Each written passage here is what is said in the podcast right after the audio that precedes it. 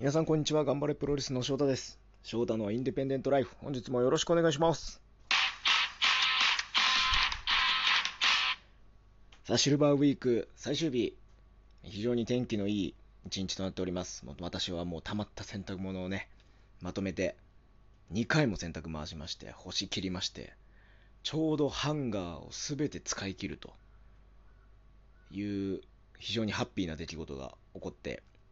上機嫌でございますが、関東地方、東京、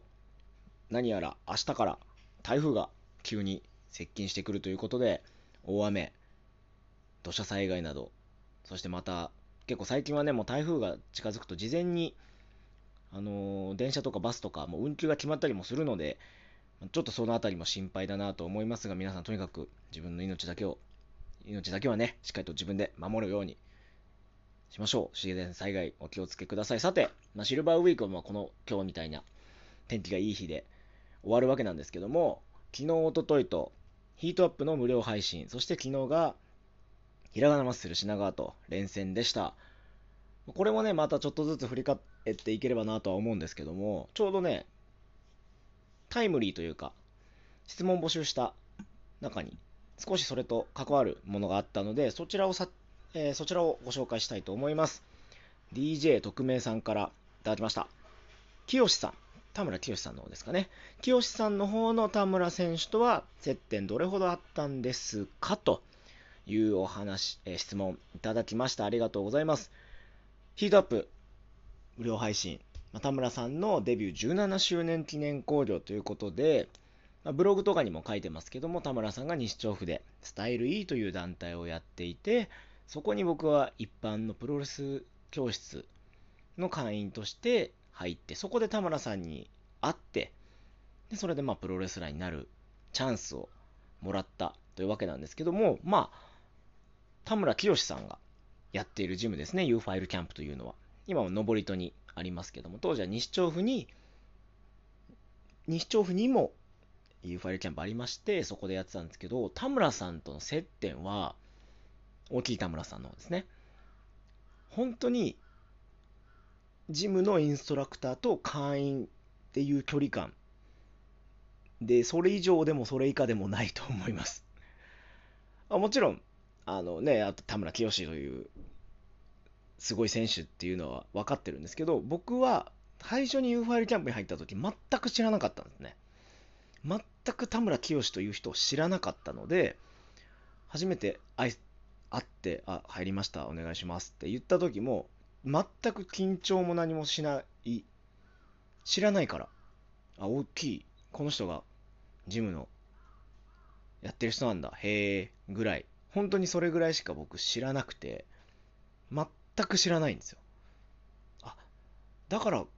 こんなもんだなと思いました。だから僕がも、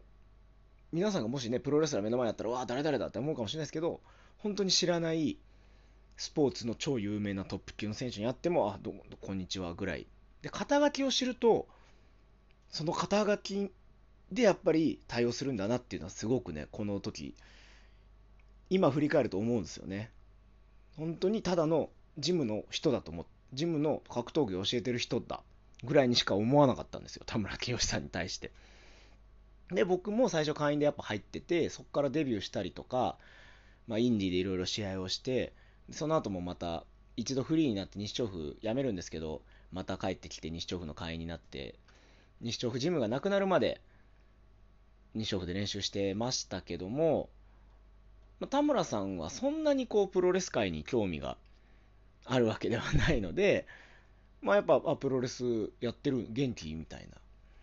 どう試合してるのみたいな。な、本当に一般会員の人でプロレスをやってる子ぐらいの、の、なんかそんな別に近くも遠くもない距離感だったかなと思います。田村清さんとの距離感はそんな感じ。で、まあちっちゃい田村さん、田村和弘さんの方は、ヒートアップの無料配信の試合を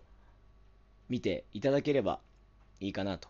思います。アーカイブを貼っときましょう。こちらのあの概要欄の方に。ぜひ見ていただければいいかなと思います。まあ、僕と那須、まあ、田村さんがデビューのきっかけを作ってくれたプロレスラー2人が、たっぷりと田村さんの17周年で恩返しをすることができた試合になっているんじゃないかなと思っておりますので、そちらの方ぜひご視聴していただければいいなと思います。はい、今日はですね、ヒートアップ参戦からちょうどタイムリーなご質問が来ていたので、お答えさせていただきました。また次回の更新でお会いしましょう。ありがとうございました。また次回。